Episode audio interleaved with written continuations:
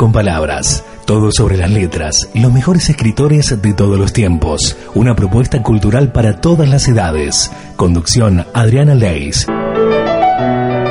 Aquí comienza Ilustrando con Palabras.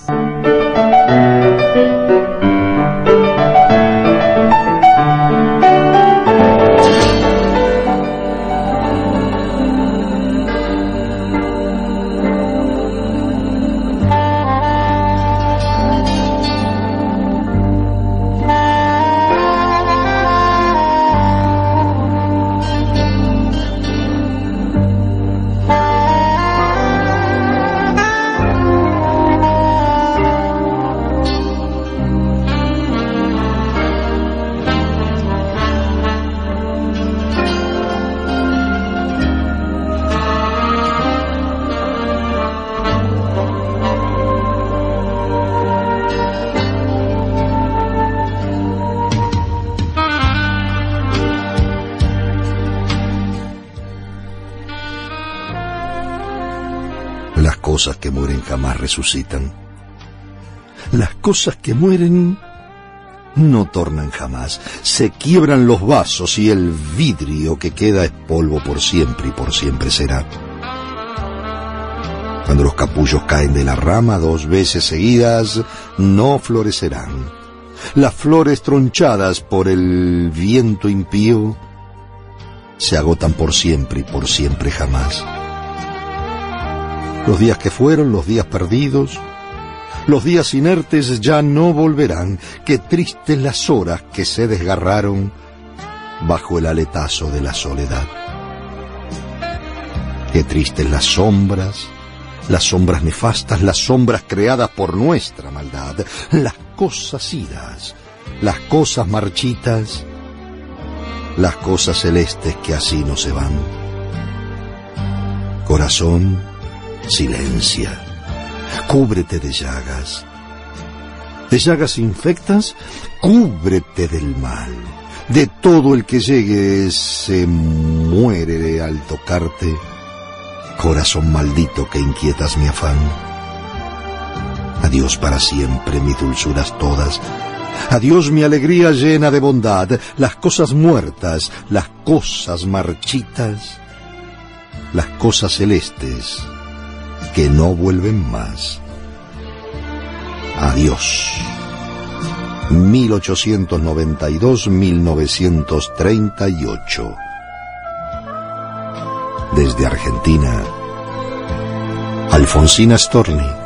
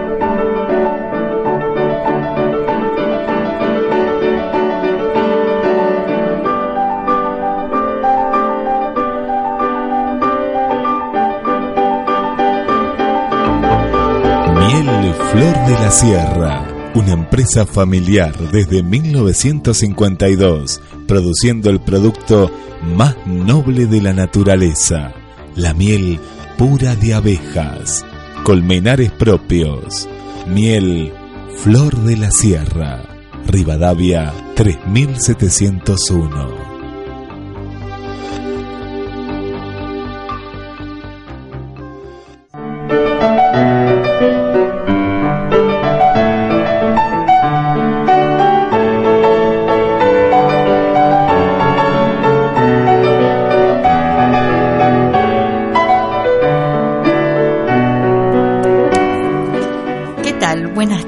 Mis queridos oyentes. Una tarde hermosa para compartir, para pasarla bien. ¿Qué tal, Guillermo? ¿Cómo estás? ¿Cómo estás, Adri? Bien, bien, muy bien. Hermosa tarde, sí. Hermosa, tarde, la verdad que sí. Y mira, eh, a mí me gustaría que eh, pusieras ahora en el aire eh, el efemérides del día de hoy, que habla de un tema muy importante acerca de la mujer, ¿no? Y de las huellas que dejamos nosotras las Y parece increíble, ¿no? Decirlo, pero eh, la mujer cada vez está teniendo mayor eh, apertura para poder trabajar, para poder hacer en nuestra sociedad. Parece raro decirlo porque, bueno, estamos en pleno siglo XXI, ¿no? Pero, bueno, a mí me gustaría que escuches el efemérides y, y más o menos tengas una idea de, bueno, de las cosas que pasaron y por qué es el Día de la Mujer. 8 de marzo. Una de las jornadas más bellas del calendario, creada para reivindicar y homenajear merecidamente a todas nuestras madres, hijas, tías, sobrinas, hermanas, esposas y compañeras. El Día Internacional de la Mujer. ¿Por qué 8 de marzo? Si bien hay polémica al respecto, se indican dos posibles hechos, ambos ocurridos en la ciudad de Nueva York. Uno, para celebrar la manifestación masiva de trabajadoras textiles realizadas en 1857 en reclamo de mejoras laborales. Y otro, más trágico, el incendio de la Cotton Textile Factory en 1908, en el que murieron 129 operarias. En agosto de 1910, la segunda conferencia internacional de mujeres socialistas, reunida en Copenhague, aprueba la resolución propuesta por la militante Clara Zetkin de establecer un Día Internacional de la Mujer Trabajadora y fija como fecha el 8 de marzo. Otro 8 de marzo, en 1917, las mujeres rusas encabezan un movimiento de protesta por la hambruna que conducirá a la Revolución de Octubre y al establecimiento de un gobierno provisional que concede por primera vez el voto femenino. Finalmente, en 1975, la ONU establece el 8 de marzo como Día Internacional de la Mujer. La situación de la mujer ha evolucionado notablemente en el último siglo, pero aún queda mucho por hacer. La violencia de género sigue estando presente en todas las sociedades y culturas bajo múltiples facetas que van desde la discriminación y la agresión física o psicológica hasta su manifestación más extrema, el femicidio. Juana Azurduy, Alicia Moró de Justo, Lola Mora, Cecilia Gierson, Elvira Rawson, Eva Duarte. En nuestro país, estas pioneras y otras tantas luchadoras anónimas han sabido demostrar con su labor cotidiana y su legado que la igualdad de género es, más que un derecho a conquistar, una obligación de todos y un acto de justicia. A ellas está consagrado este 8 de marzo un día para decir más que nunca Sí, querida. Para los más chicos. Para los más chicos. Fue lo primero que se me ocurrió.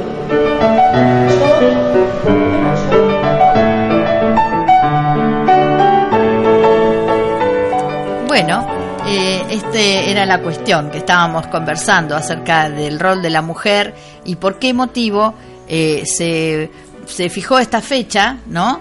Que por un lado, bueno, eh, eh, está bien porque es fijar una fecha para el Día de la Mujer. Sí, sí, sí. Pero sí, por sí. el otro, bueno, fue una cuestión bastante trágica de lo que pasó en, en, en aquella fábrica este, y, y que las mujeres lo único que estaban buscando era poder este, te- mejorar sus sueldos si, ellos, si ellas estaban trabajando de la misma manera que lo hacían este, el sexo masculino, Sí, ¿verdad? te- terrible, claro, se lo recuerda por eso, pero en, en cierta forma, en esta parte del mundo, estamos bastante alejados, aunque hablábamos fuera de micrófono que falta mucho, pero en ciertos países no. Eh, no vamos, siempre uno va siempre al mundo árabe, ¿no? Pero Sí. en África, eh, mismo decíamos, en Estados Unidos puede haber un gran cambio por primera vez en la historia de, de los Estados Unidos que un presidente mujer, en el caso de Hillary Clinton, que es eh, una de las candidatas más fuertes, eh,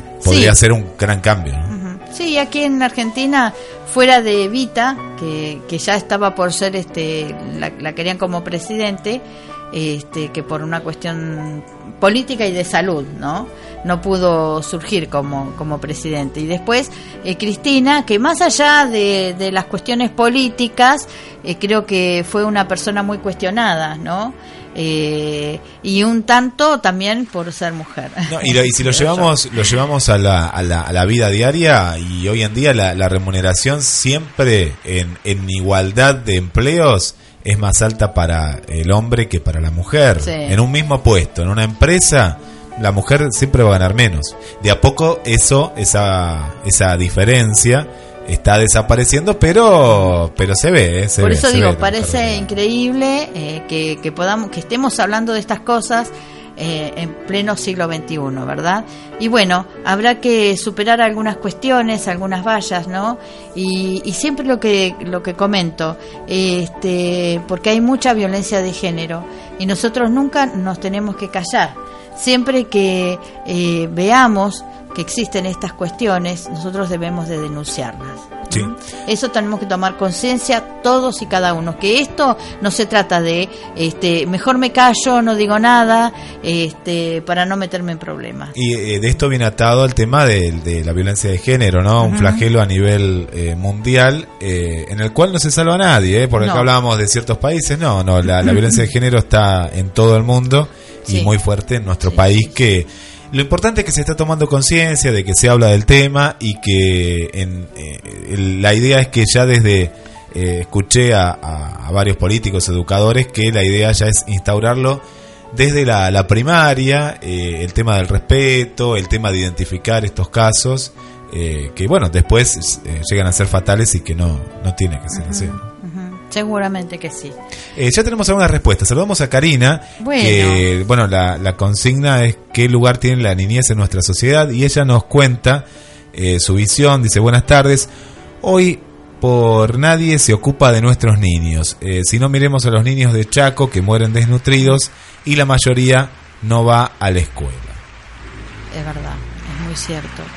Qué bueno eh, que, que tengamos en cuenta estas cuestiones también, ¿no? Que ya en otra oportunidad eh, vamos a, a charlar sobre este tema, que hay mucho que decir.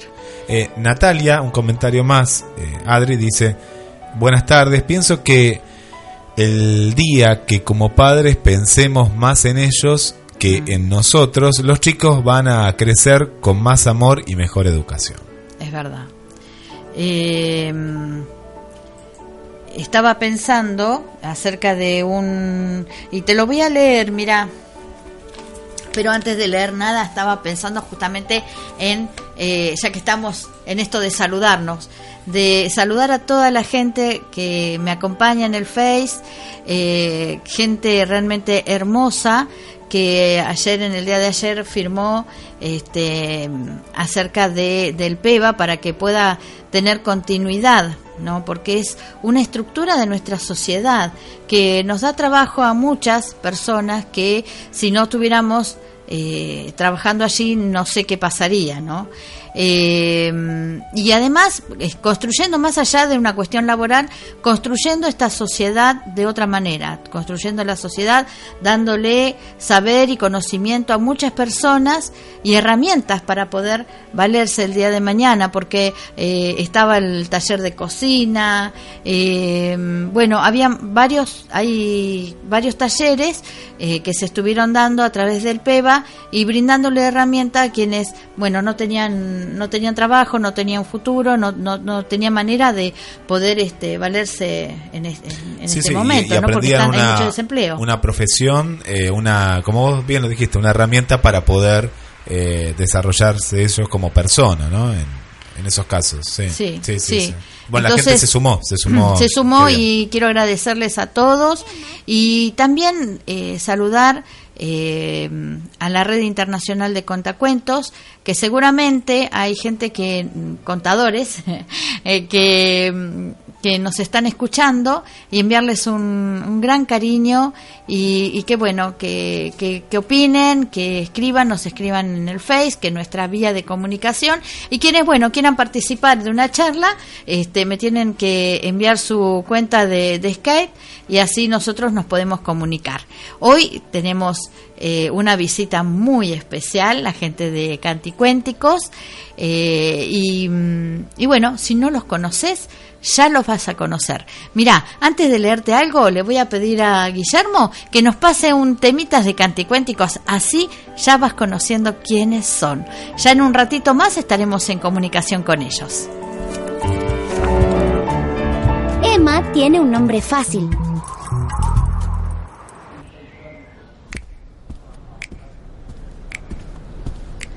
Al monstruo de la laguna le gusta bailar la cumbia. Se empieza a mover seguro, de a poquito y sin apuro. El monstruo de la laguna empieza a mover la panza para un lado y para el otro. Parece una calabaza, mueve la panza, pero no le alcanza. El monstruo de la laguna empieza a mover las manos para un lado y para el otro, como si fueran gusanos. Mueve las manos, mueve la panza, pero no le alcanza. El monstruo de la laguna empieza a mover los hombros para un lado y para el otro, poniendo cara de asombro. ¡Ah! Mueve las manos, mueve la panza, pero no le alcanza. El monstruo de la laguna empieza con la cadera para un lado y para el otro, pesando se bambolea. Mueve la cadera, mueve los hombros,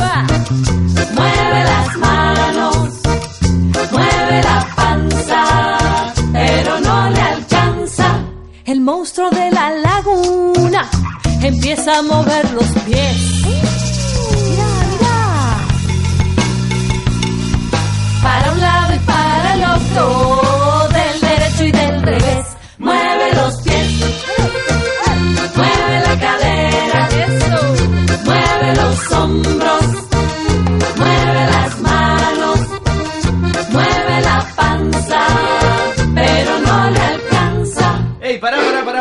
Yo quiero cantar también. ¿Qué? ¿Cómo? Dale, pero- no, no, pero déjame, pero déjame cantar un ratito que todos cantan, yo no puedo cantar. Pero vos sos baterista.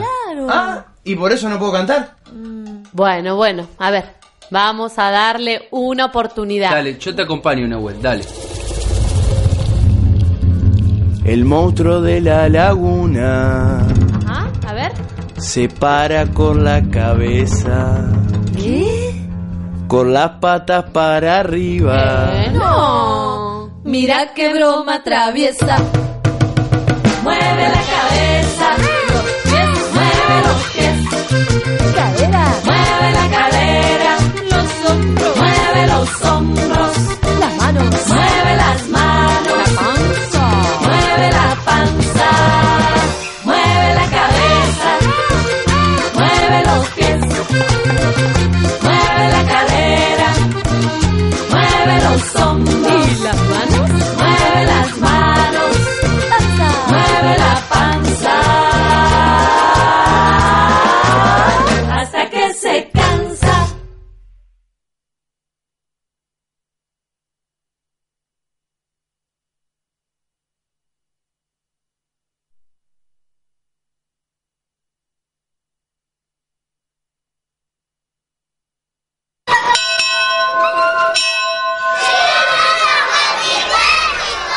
Bueno, estos eran los canticuénticos. Después te paso unos temitas más, ¿sabes?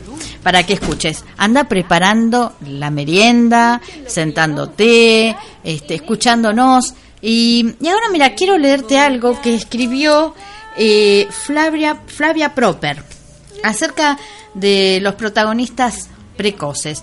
Y mm, lo encontré en esta revista, eh, El Monitor, me pareció interesante y quiero leértelo. Y dice así, hoy estamos acostumbrados a que los personajes infantiles sean protagonistas de los dibujos animados, pero antes no era tan habitual. En otras épocas, el género del dibujo animado occidental colmaba las pantallas televisivas con personajes de animales y cuando se trataba de personajes humanos, los más pequeños solamente cumplían el rol de hijos. Por lo general, en papeles secundarios, como en los eh, picapiedras y en los supersónicos. A partir de los años 80, con el auge de la televisión por cable, comenzaron a brotar, canal, a brotar canales para chicos con una multiplicidad de ofertas. Lentamente la figura infantil fue ocupando mayores espacios hasta convertirse casi en hegemónicas. Hoy las chicas y los chicos de todas las edades son protagonistas, incluso los bebés, como en el caso de los Rugrats. Pero eso no es todo. También encontramos niños superhéroes que con el despliegue de poderes, audacia, se enfrentan a todo tipo de villanos y monstruos y protegen las ciudades o el planeta entero. Por ejemplo, las chicas super, eh, superpoderosas deben interrumpir sus actividades en el jardín de infante para acudir al llamado de auxilio del alcalde de la ciudad. Por su lado, Goku, protagonista de Dragon Ball, vive una infancia atareada entre los enfrentamientos a enemigos de todos los tamaños y torneos de artes marciales. En estos casos, los pequeños y las pequeñas defienden y salvan a sus mayores, con lo que se genera una compleja relación entre grandes y chicos. Sabemos que los personajes de ficción tienen que ver con las preocupaciones de la sociedad donde, donde surgen, sin ser su reflejo inmediato. Sí refieren a climas de épocas, percepciones sociales, sensibilidad cultural. Si se piensa en las relaciones entre las generaciones, en la actualidad podemos afirmar que no es casual que en esta época en que la infancia aparece entronizada, en que los adultos muchas veces se sienten igual de desamparados que los chicos y que algunos chicos tienen ciertas habilidades y conocimientos superiores a los adultos, como el manejo de las herramientas tecnológicas, aparezcan los super niños mediáticos. El superhéroe puede ser un infante porque hay un desplazamiento de la idea de menor del menor incapacitado a la del sujeto pleno de derecho, que parece que ya no necesita adultos para crecer. En un estudio sobre dibujos animados protagonizados por niños comunes y superniños, surgieron algunos interrogantes respecto a los vínculos entre las generaciones. ¿Quién depende de quién? ¿Quién obedece a quién? ¿Quién es más frágil o vulnerable? En una lectura atenta de las series más vistas, observamos que los superhéroes infantiles tienen altos márgenes de acción e independencia en relación a la figura del adulto. Incluso la tradicional asimetría, en muchos casos, está rota porque niñas y niños poseen capacidades y logros superiores a los adultos. Definimos la relación que presentan esos dibujos animados como una asimetría invertida. Entendiendo la asimetría como aquella que se establece a partir de la carencia de una de las partes y de la actividad compensadora de la otra. Es decir, que en los dibujos animados protagonizados por superhéroes infantiles, la falta se encuentra en el adulto y es el niño quien la compensa. Como en otros aspectos de la vida y la cultura, podemos pensar en una orientalización de las relaciones entre las generaciones. Sin embargo, hay que señalar que estos pequeños personajes tan fuertes y valientes todavía necesitan de sus mayores. A pesar de ser mostrados muchas veces en forma satirizada, los adultos están muy presentes, son necesitados como fuente de afecto, enseñanza y experiencia. Las niñas y los niños son poderosos, pero no autosuficientes y la subsistencia de los adultos depende de los pequeños héroes. Los dibujos no muestran necesariamente una realidad, sino que la traducen según pautas complejas que involucran una industria del entretenimiento con sus intereses económicos y políticos y una cadena de productos, de productores y audiencias que se entrecruzan de variadas formas.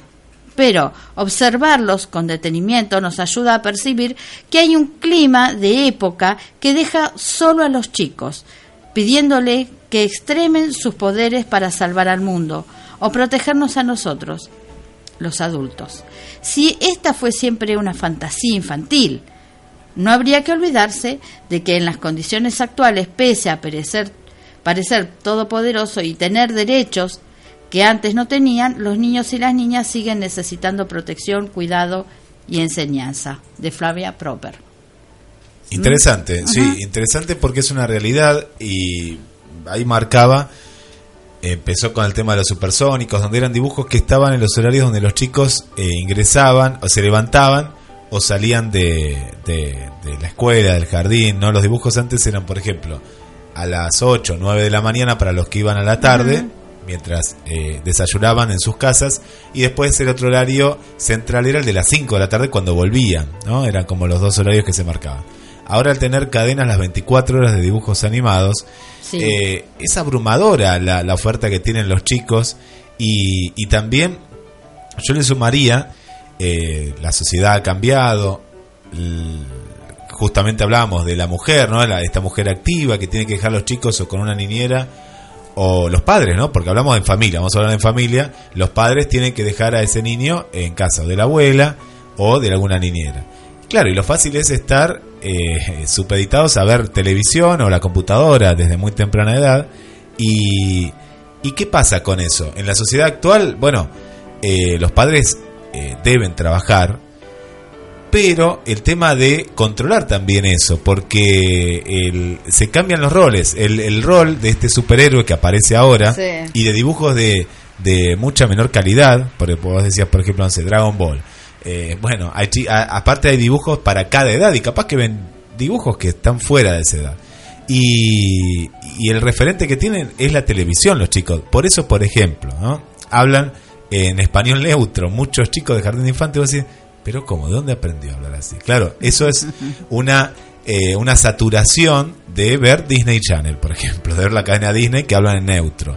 O hablar como Peppa Pig y los dibujos que están Ah, de sí. moda. Eh, ¿Y qué pasa con eso? El, el chico va, va creciendo eh, sin capaz que la contención del padre, la verdadera contención.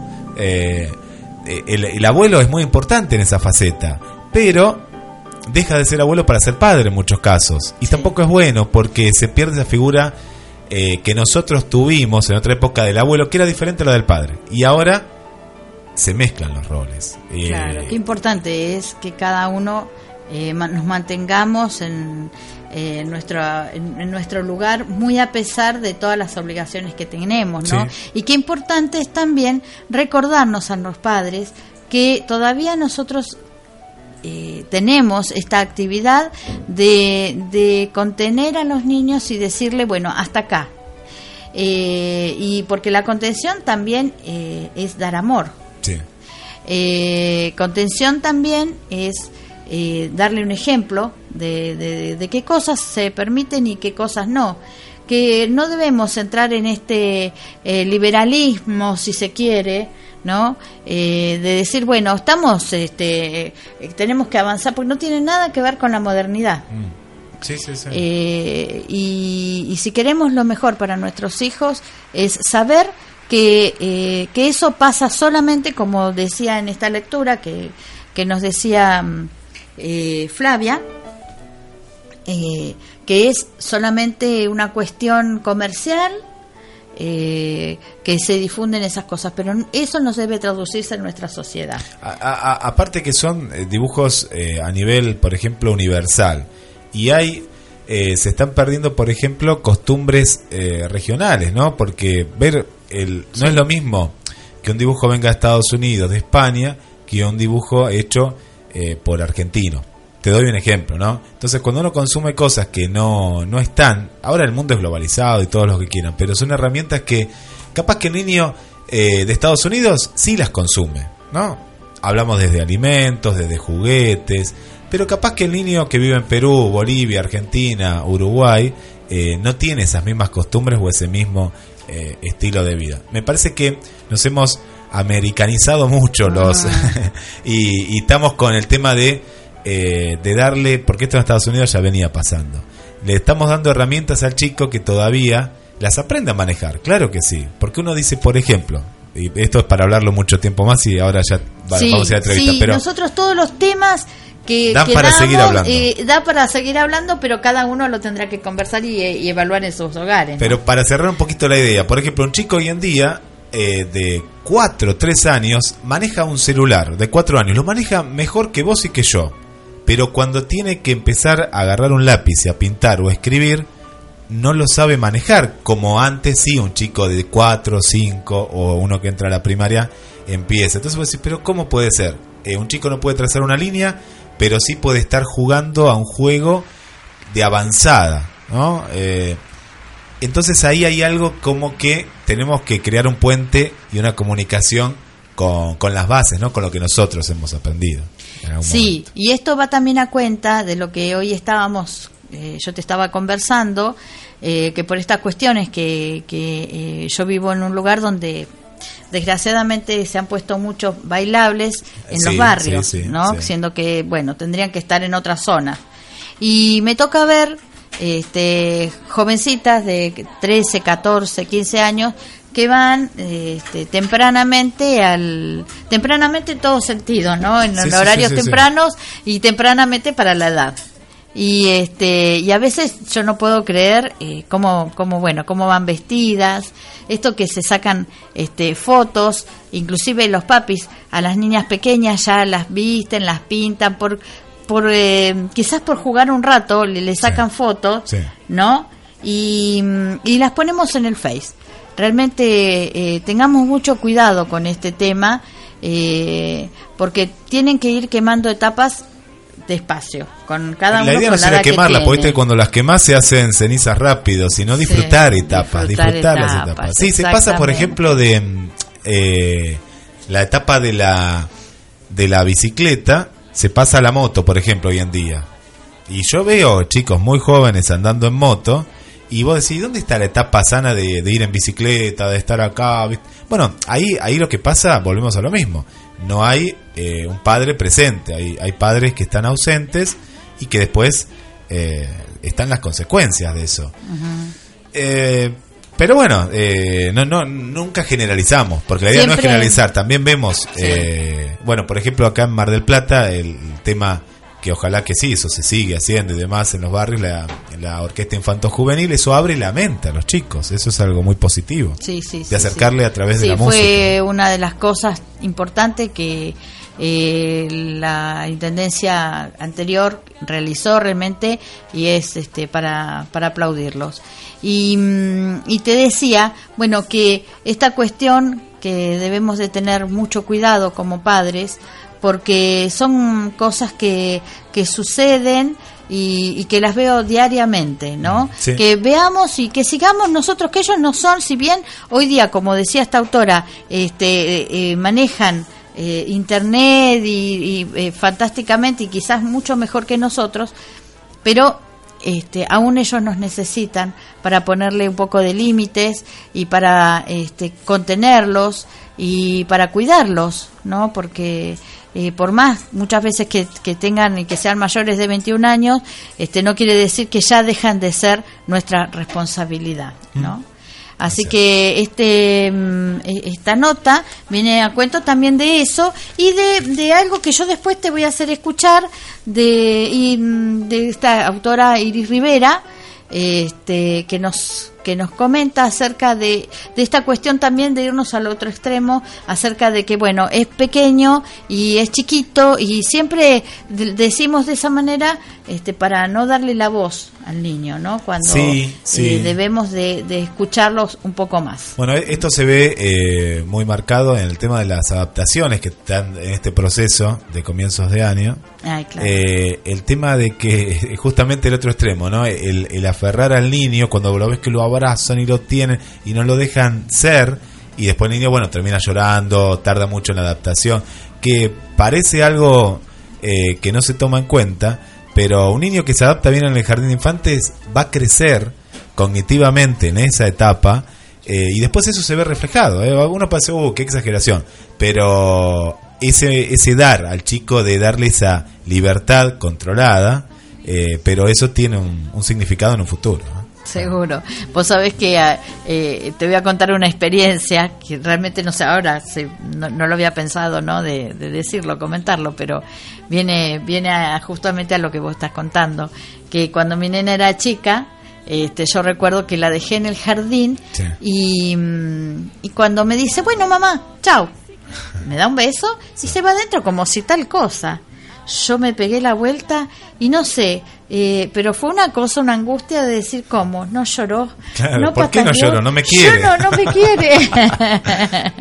¿No? Y eh, a cuántos papis le debe estar pasando ahora Seguramente, eso, ¿no? pero es bueno, es tenemos que, bueno, que es estar bueno. contentos. Eso lo comprendí mucho después, este, cuando sí, lógicamente me, me tengo que poner contenta porque quiere decir que, que bueno, que, que acepta eh, el, el- esa, esa, ese des- desprenderse de los padres y que sabe que tiene que ser así, mejor para que no y disfruta, sufra, disfruta ¿no? de eso. Mm. Vamos con un último comentario que recién está, y vamos a la música, pues ya estamos, me parece, en el horario de, de la entrevista. Ay, bien. Eh, y vamos Bien. a ir con, estamos escuchando de fondo a los eh, canticuénticos. Y Mariana eh, nos dice, pienso que hay tres realidades.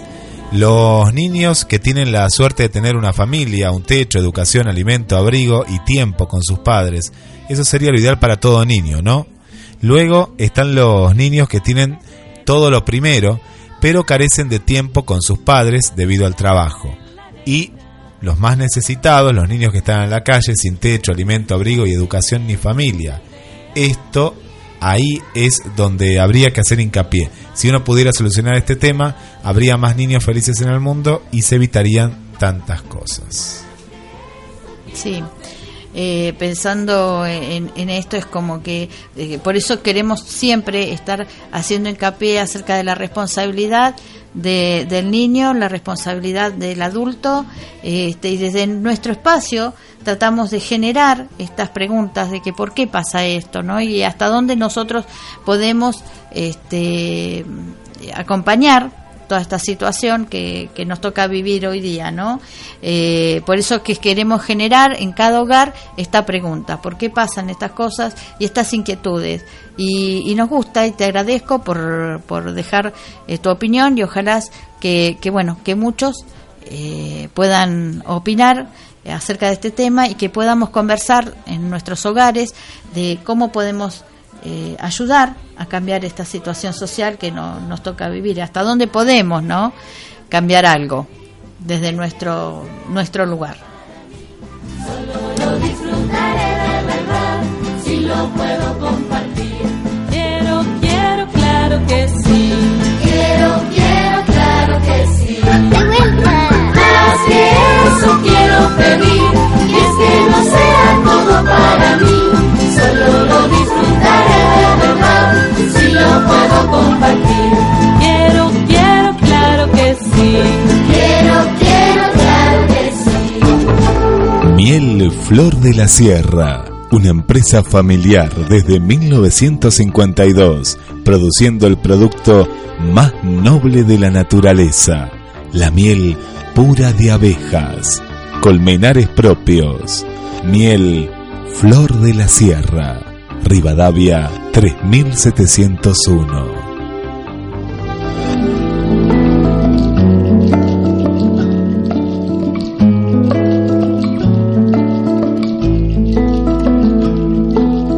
Vienen juntas, hablan bajito, adelantan paso a pasito, son hormigas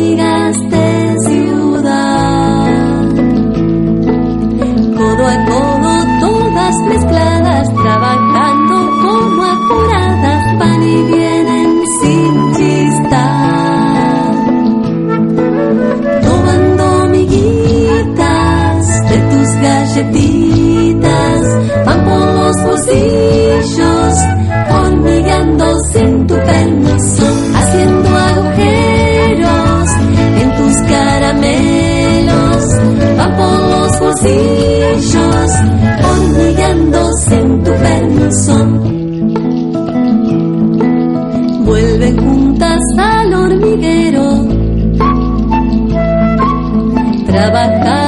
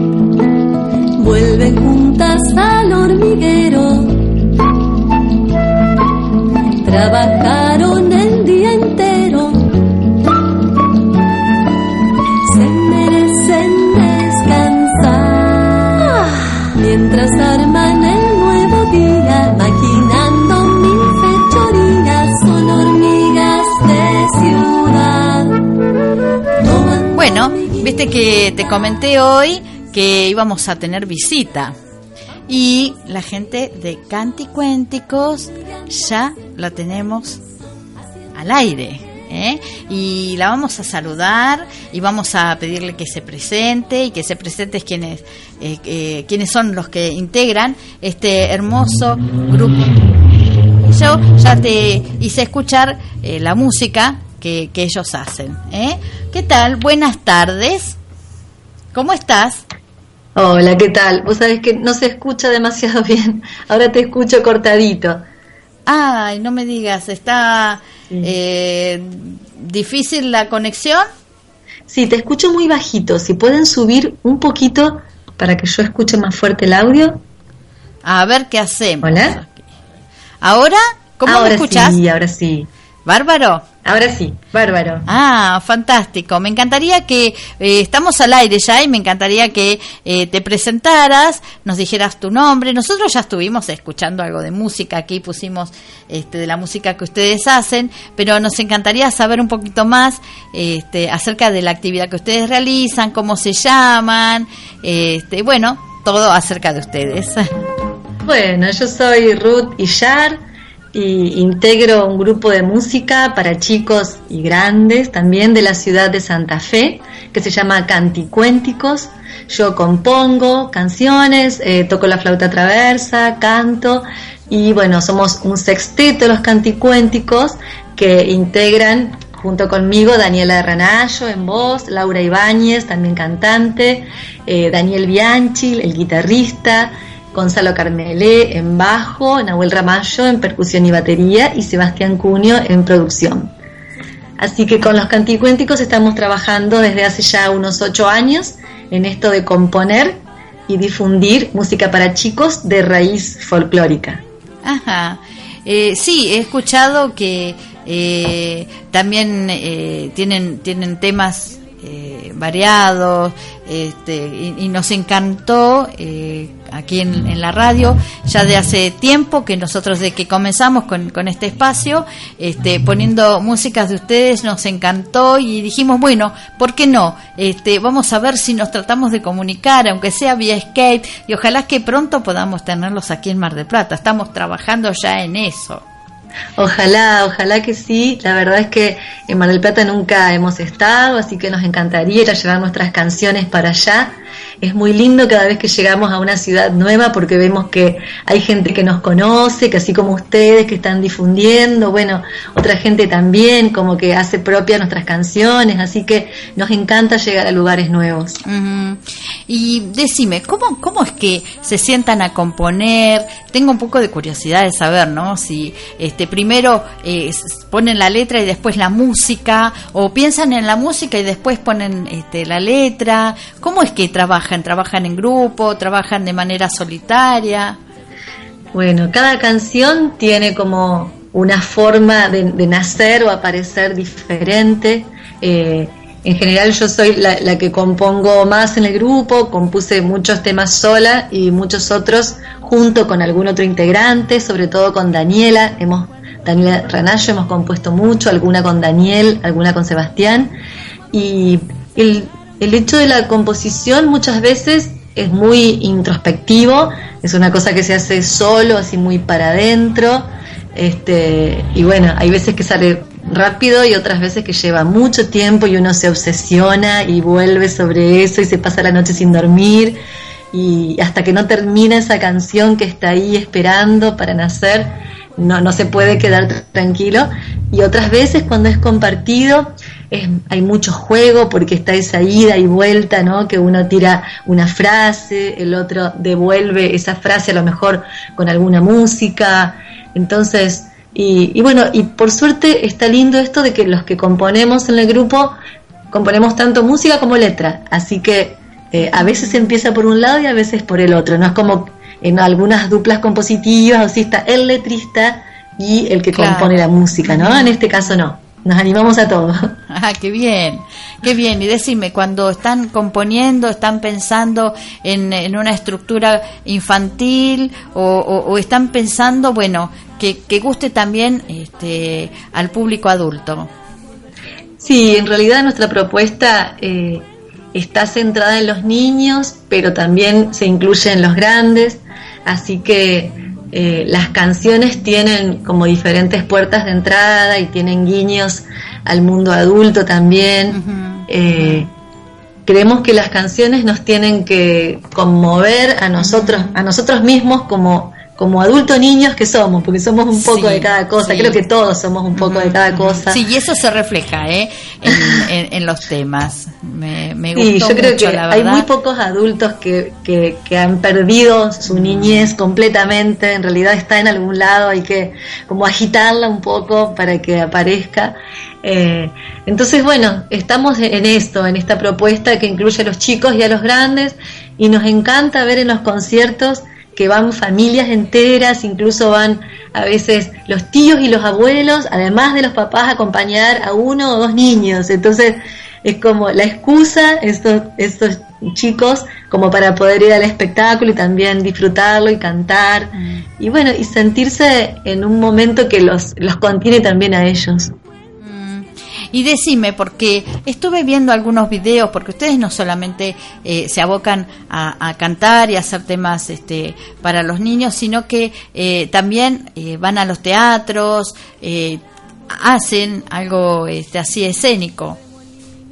Sí, sí, sí, nosotros, este, bueno, tenemos dentro de la producción que hemos, que hemos hecho hasta ahora, tenemos tres discos editados, muchos, muchos conciertos que hemos dado por todo el país, eh, en Colombia, en Brasil también, eh, y en estos conciertos hay toda una puesta en escena que apela al juego, a la comunicación con el público, este, bueno, y otra, otra de las patas así de la producción de Canticuénticos es la producción audiovisual, que no tenemos tantos videos, pero sí con muchas visitas. Eh, tenemos unos seis videoclips, además de algunos conciertos, eh, canciones de conciertos filmadas en vivo y editadas a varias cámaras también. Y nuestro canal, ya no me acuerdo por cuántos millones eh, de vistas va, pero eran muchos. No sé si como 10 millones de visitas en YouTube, una cosa así. Sí, sí, y esas visitas son de lugares, muchísimas por supuesto de Argentina, pero muchas de México, muchas de otros países de Latinoamérica, otros países de habla hispana, como bueno, España, comunidades de, de hispanohablantes de otros países de Europa, así que nos llegan mensajes y cartas y, y bueno, comunicaciones desde diferentes lugares. Mira, contanos, ¿qué, qué lugares este, estuvieron visitando eh, y qué experiencia han tenido en otros lugares, no? Eh, bueno, el tema de Colombia fue muy lindo. A Colombia hemos ido eh, dos o tres veces, dos veces fuimos a Colombia. Una vez fuimos a un encuentro, encuentro de la canción infantil de Latinoamérica y Caribe, y ya esa vez, que era la primera vez que pisábamos suelo colombiano, ya conocían una de nuestras canciones, que es una canción que se hizo muy popular, se llama La cumbia del monstruo, algunos le dicen el monstruo de la laguna, porque es el personaje, el monstruo de la laguna. Eh, y bueno, es una cumbia que no es una cumbia estrictamente colombiana, sino que es una cumbia que, se, se, mezcla, como que se fusiona con la cumbia santafesina. Vieron que en Santa Fe hay una cumbia muy arraigada, que es muy popular. Entonces es como una fusión entre esos dos géneros, la nuestra, la cumbia del monstruo, pero en Colombia la estaban usando para enseñar el toque de maraca a los chicos. Entonces en una escuela de música ya usaban nuestra cumbia y bueno, fue una cosa maravillosa ver que estábamos llegando, pero una canción ya había llegado antes, antes que nosotros. Y después, bueno, volvimos el año pasado a Colombia ya contratados para una gira muy linda por varios teatros. Eh, contratados por un teatro que se llama el Teatro Mayor Julio Santo Domingo de Bogotá eh, así que bueno, y ahí ya sí teníamos un público, eh, ya, ya fue como, como otra cosa, ¿no? pero muy lindo, es, es, muy lindo llegar a otro lugar llevando algo de lo que es uno, o sea, algo que represente al propio país y ver que eso tiene una buena aceptación. Qué maravilloso, qué, qué, hermoso lo que me estás contando realmente. Y sí, creo que la gente se habrá quedado eh, maravillada, ¿no? Porque lo que ustedes hacen eh, es muy constructivo. Este, y aparte que, que ustedes nos están llevando este, música nuestra a otros lugares, ¿no? Eh, muy loable es, esta labor. Y coméntame, ustedes ¿Cómo, fue que, digamos, se juntaron? Si, si a lo mejor tenían que ver en, en actividades comunes, este, ¿cómo, fue su comienzo? Sí, el comienzo, la chispita así que encendió el proyecto de Canticuénticos fue una cuestión un poco fortuita porque nos encontramos, Daniela Ranallo, que es una de las integrantes, y yo, no nos conocíamos, nos encontramos en un taller de composición de canciones que daba el músico rosarino eh, Fandermole, el Fander, y bueno, nos conocimos ahí y una vez que terminó el taller, dijimos, bueno, si nos, nos juntamos a hacer algo, y bueno, justo, justo llegaron unas vacaciones, entonces teníamos tiempo, nos empezamos a juntar, si bien vivíamos en diferentes ciudades en la provincia de Santa Fe, pero como a unos 30 kilómetros, nos empezamos a juntar una vez por semana. Y solo a componer, dijimos, vamos a componer para chicos, las dos habíamos hecho ya experiencias compositivas, pero dijimos, vamos a hacerlo con un objetivo, así que es componer para chicos sobre ritmos nuestros. Y, ahí empezó, y bueno, cuando, vimos que las canciones nos, nos gustaba, que nos gustaba esto que estaba saliendo, empezamos a grabar, llamamos a músicos invitados, músicos amigos muy buenos de Santa Fe, y ahí se armó el primer disco, y ya bueno, el, uno de los guitarristas que llamamos era un, compañero de trabajo mío, Daniel, ya quedó en el grupo, Nahuel, por ejemplo, el percusionista también grabó en un tema de ese disco, y bueno, una vez que estuvo el disco editado dijimos, armemos un grupo para salir a tocar esto, y ahí se terminó de conformar el grupo realmente, pero empezó siendo solo un proyecto de composición, o sea, no iba a ser un grupo que saliera a tocar. Y realmente eh, um, no encontramos hoy eh, por lo menos aquí en Argentina, este, después de María Elena Walsh, eh, gente que haga canción, canciones y música este, para niños, ¿no? Eh, realmente mm, no sé si hay algún otro grupo que, que haga música como la hacen ustedes, ¿no? Un- música cultural, podríamos llamarlo, porque tiene que ver con la cultura argentina. Sí, en realidad hay, eh, hay muchos grupos, pero no tienen mucha presencia mediática. hay Ah, un, claro. un colectivo de músicos en Argentina que se llama el Momusi, que lo habrán oído nombrar, que nuclea, eh, nos, nos nuclea, digamos, a un montón de grupos de música que estamos haciendo este trabajo desde un costado no comercial, o sea, no con un objetivo, no con el primer objetivo comercial, ¿no? Como pueden ser los productos de la televisión que están asociados a algún programa, Claro. alguna serie. Lo que pasa es que realmente tienen muy poca presencia mediática, muy lindas, pero que no se conocen. Así que los invitamos a entrar a la página del Momusi, a ver un poco de qué se trata, eh, a, la audiencia también, para que vean que en Argentina hay cosas lindas que se están haciendo en música para chicos.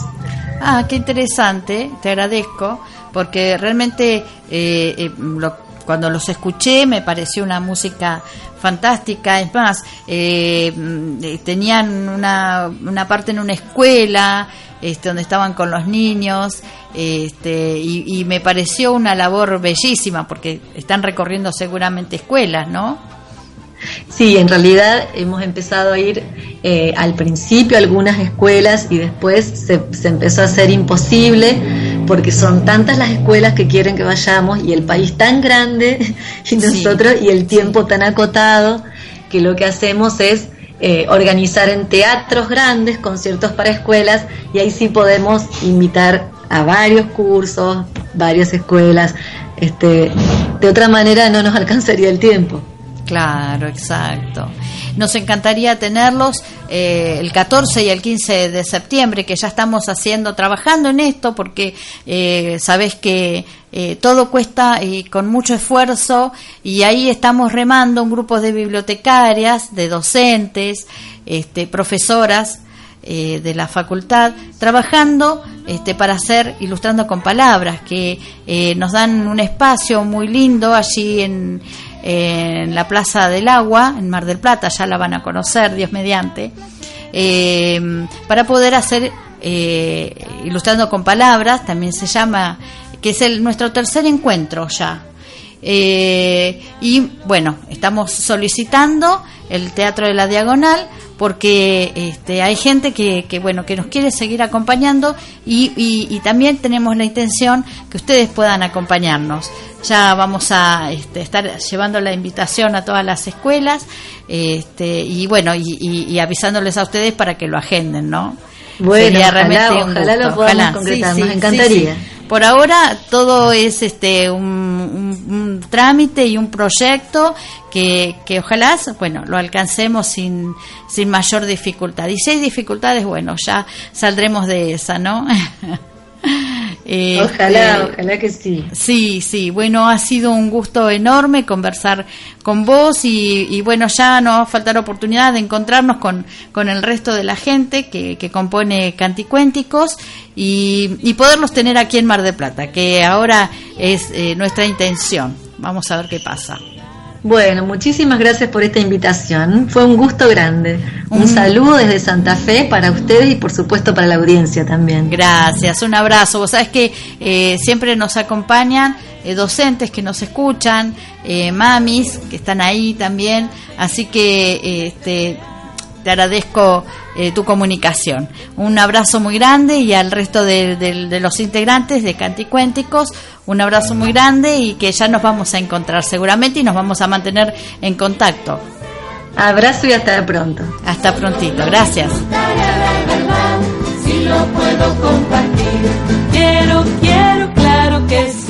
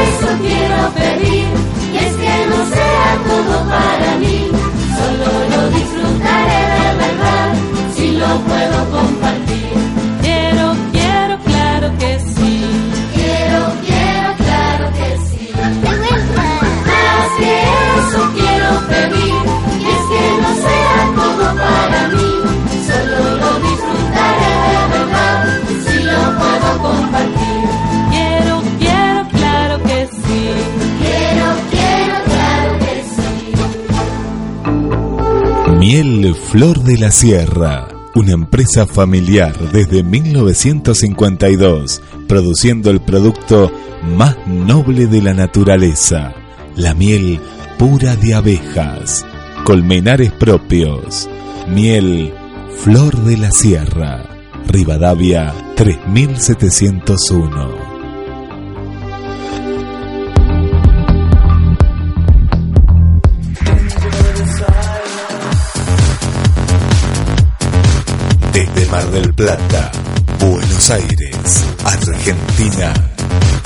Transmite GDS, la radio que vive en vos.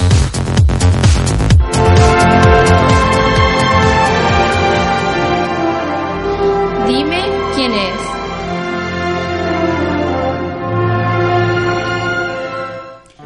Yo creo que lo más importante de la vida nadie se lo explica a uno y que en descubrirlo consiste vivir, en leer. Entonces trato de que leer sea como vivir, que leer sea vivir.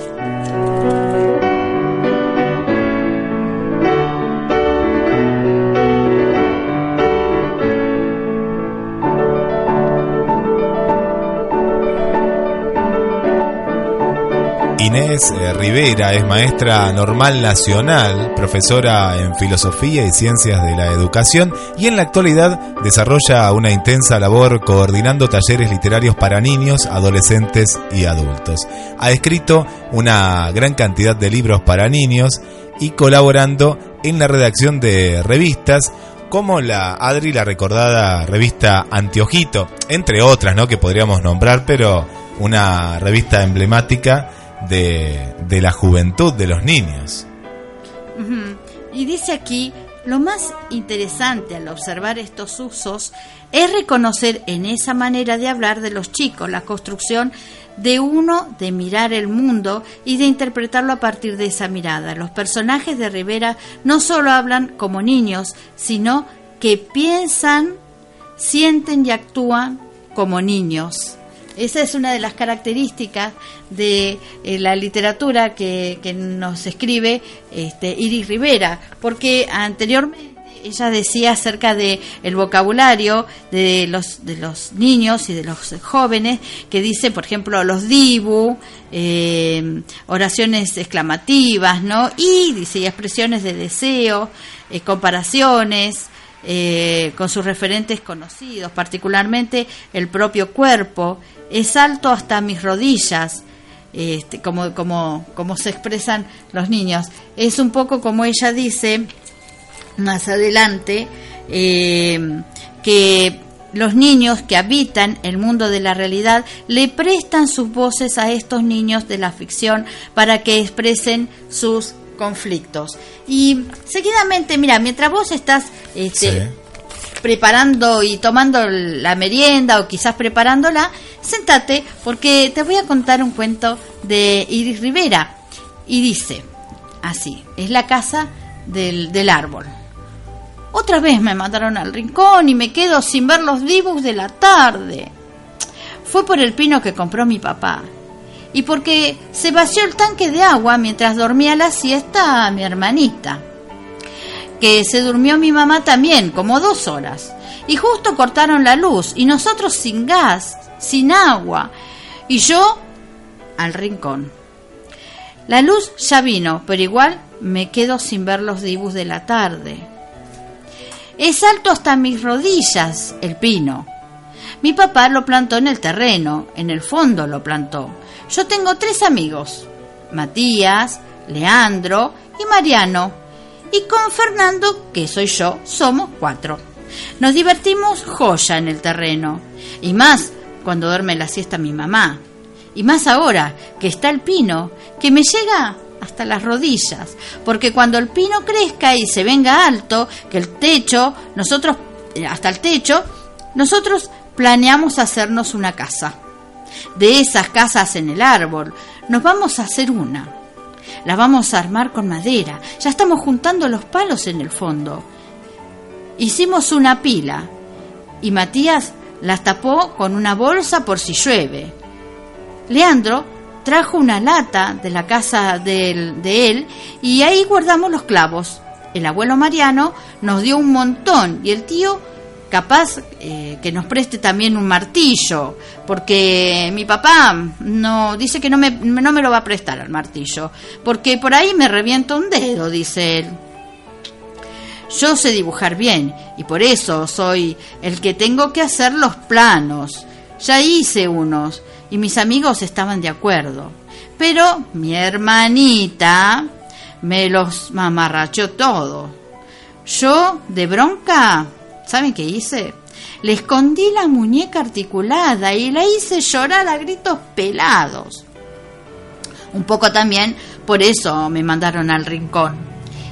Y más bronca me da porque ahora tengo que hacer los planos de nuevo. La casa del árbol va a tener una escalera para poder subir cuando estemos abajo y para poder bajar cuando estemos arriba. Es fácil hacer una escalera porque pones dos palos y así, y después le vas clavando palitos cortos así, así y así. Es fácil si te prestan el martillo. También va a tener techo de palos con hojas y ramas por arriba para que sea más fresca todavía. Le vamos a hacer una puerta que se abra y con cortina y todo. La cortina es fácil porque la hacemos con un trapo de la bolsa de mamá. Si tenés calor, lo atás con un hilo y en el medio y listo, y ya está, lo atás así y la corres. Y así entra aire. A la siesta nosotros vamos a estar en casa del árbol. Y a la noche también. Yo no tengo miedo. Mariano tampoco. Total, nos conseguimos una linterna como la que hay en la cocina, pero que tenga pilas. A la linterna la colgamos del techo con un alambre. En el galpón de mi casa hay un rollo así de alto de alambre. Nos podemos hacer una mesa también. Matías sabe. Y nos llevamos juegos y chisitos. ¡Joya! Podemos hacer camas con unas colchas viejas. Mi abuela tiene, capaz me preste. Y después estamos ahí. Tramamos planes, trucos. Va a estar buenísimo. Capaz que salgo pronto de la penitencia, porque ya vino la luz y mi mamá pudo llenar el tanque. Es una exagerada mi mamá. Nosotros no hicimos una travesura grave, como dice ella. Ni siquiera fue una travesura eso. Pero ella no lo quiere entender. Ya sé que le vaciamos el tanque, que estaba casi lleno. Entre los cuatro haciendo pasamanos con los baldes, se lo vaciamos. Pero, ¿qué quiere mi mamá? El pinito recién me llega hasta la rodilla a mí. ¿No se da cuenta? ¿Cuánto va a faltar para que hagamos la casa del árbol si, si no lo regamos? Y, y tenemos que regarlo bastante, ¿eh?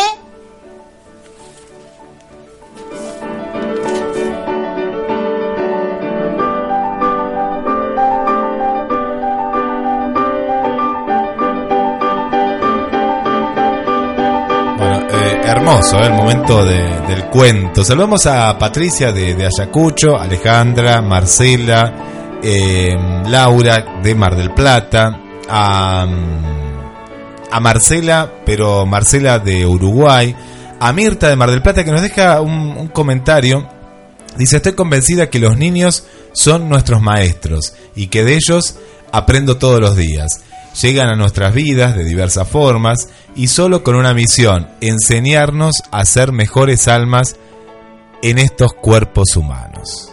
No, seguramente, claro que sí, siempre estamos aprendiendo, yo estoy convencida de ello. Así tengamos 80, 90 años, siempre estamos aprendiendo y aprendemos y aprendemos no solamente de, de los pares, sino que también podemos aprender de los niños, de los jóvenes, pero la importancia es que nunca se nos debe olvidar que los mayores somos quienes tenemos que contener a, a- a nuestros menores ¿no? y aconsejarlos, porque también de eso eh, depende el respeto eh, este, que nos puedan tener a los mayores, ¿no? es cierto. que podamos eh, contenerlos y también dar nuestro ejemplo, ¿no? porque no podemos pretender eh, que los niños que quizás vienen de la escuela, en el colectivo le den el asiento a los mayores y los mayores en algún momento no los comprendimos a ellos, Claro. ¿verdad? Este, esto es así. Y como el tiempo apremia, Sí, ya tenemos más comentarios, pero después los vamos a, los lo- vas a ir respondiendo. en lo la vamos a ir respondiendo. La semana próxima seguramente vamos a seguir este, hablando un poquito más sobre, sobre este tema y, mm, y desearte que tengas, bueno, una hermosa semana, un hermoso fin de y, y que no te olvides de encontrarte con nosotros. Y, y bueno, si sos docente, te digo algo rapidito, si sos docente, y querés este, participar del, encuentro que realizaremos el 14 y el 15 de septiembre, bueno, difundilo en la escuela, hablarle a tu directora, hace planes para asistir, porque también van a haber este, talleres de capacitación y, mm, y muy interesantes. Nos van a acompañar escritores que todavía este, no queremos decir quiénes van a ser, pero van a ser escritores muy importantes y, bueno, y te va a gustar mucho. Así que bueno, difundirlo en tu escuela, en las escuelas donde participes, donde estés enseñando, para que este, nos mantengamos en comunicación. Me envías un, un mensaje eh, por vía Facebook y ya nos estaremos contactando con, con tu escuela. Bueno, que tengas una hermosa semana y seguramente que nos despedimos con, Con, sí, con la, la invitada de hoy. con la ¿no? invitada de hoy. Los invitados, los, Los cánticos. invitados, Sí, sí. Bueno, hasta la semana próxima entonces. Un gran cariño para todos y gracias por escucharnos.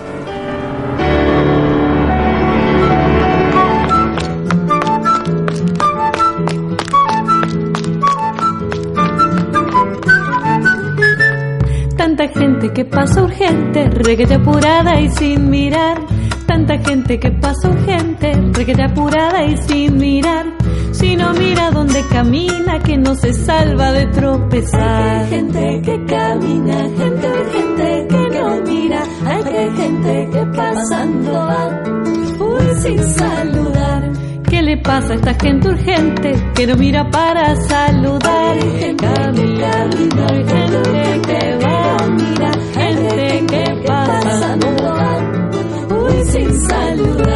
Y este gato de tan urgente como esta gente va a tropezar.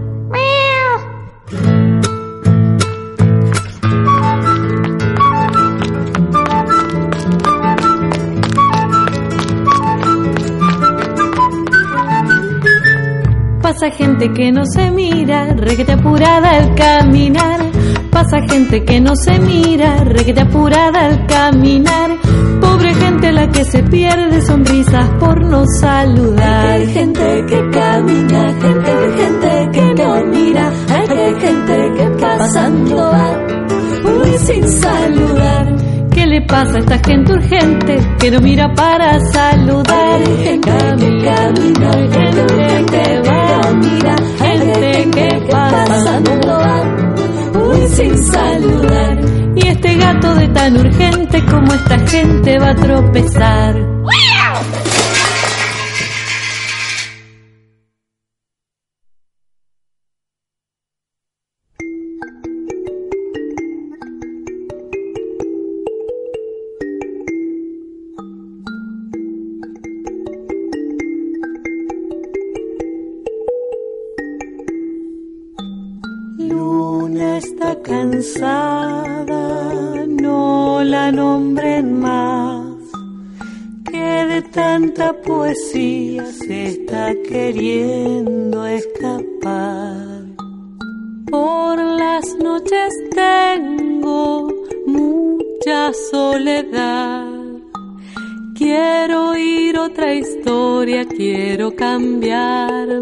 Disfraz. Luna, luna, luna, te queremos pintar la carita redonda del color del carnaval. Luna, luna, luna, la tristeza se irá y haremos una ronda para invitarte a bailar.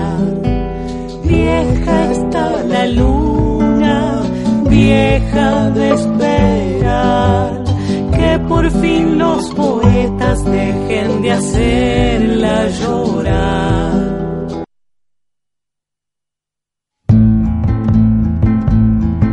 sombrilla de color. Quiero para mí. Para las tardes de calor. Palita playera. Quiero para mí. Para jugar en la arena. Quiero, quiero, claro que sí. Una veloz bicicleta. Quiero para mí. Para ganar la carrera. Quiero, quiero, claro que sí. Más de eso quiero pedir.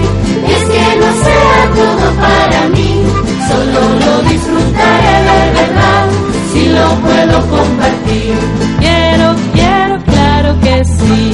Quiero, quiero, claro que sí.